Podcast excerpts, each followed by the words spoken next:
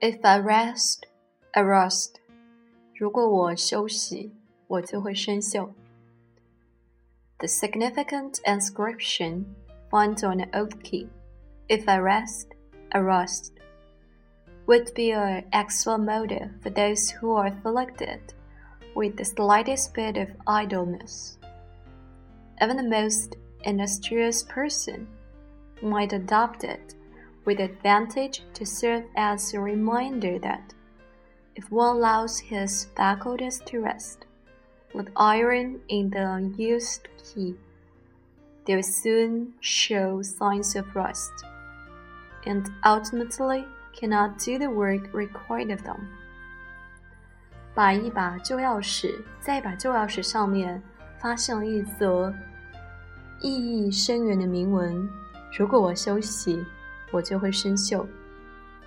对于那些懒散而烦恼的人来说，这将是至理名言；甚至最为勤勉的人也可以作为警示。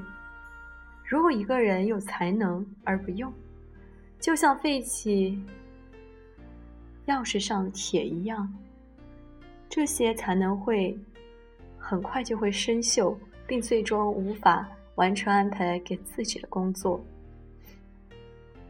Those who would attain the heights reached and kept by great men must keep their faculties polished by constant use, so that they may unlock the doors of knowledge the gate that guard the entrances to professions, to science, art, literature, agriculture, every department of human endeavor.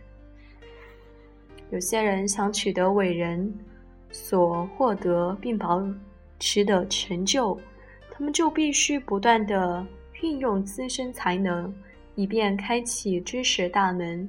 及那些通往人类努力寻求的各个领域的大门，这些领域包括各种职业、科学、艺术、文学、农业等。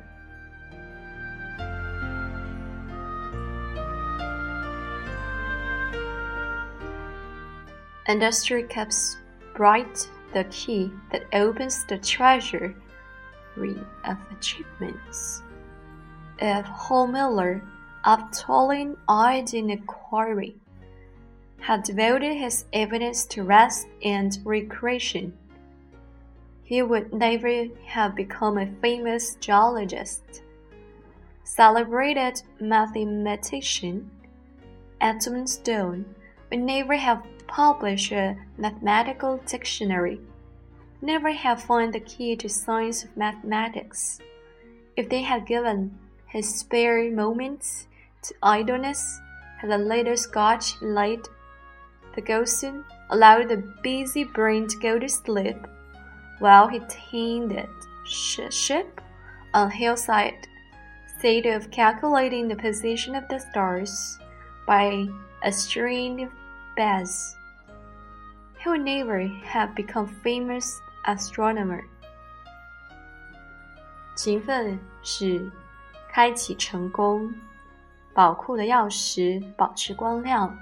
如果休米勒在采矿时劳作一天后，晚上的时光用来消遣休息的话，他就不会成为名垂千史地质学家。著名的数学家爱德蒙斯通，如果闲暇时无所事事，就不会出版数学字典，也不会发现开开启数学之门的钥匙。如果苏格兰年轻青年弗格森在山坡上放羊时，让他那思维活跃的大脑处于休息状态，而不是借助一串珠子计算星星的位置，他就不会变成着名的天文学家。Labor vanquishes or not inconstant, spasmodic.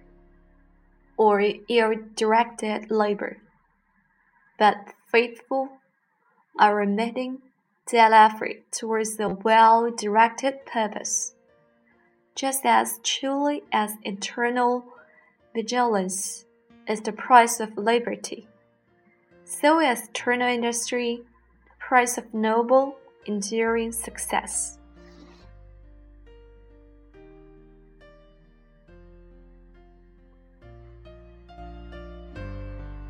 劳动征服一切。这里指的劳动不是断断续续的、 间歇式的或方向偏差的劳动，而是坚定的、不懈的、方向正确的每日劳动。必须要想拥有自由，就要时刻保持警惕一样；要想取得伟大的、持久的成功，就必须坚持不懈的努力。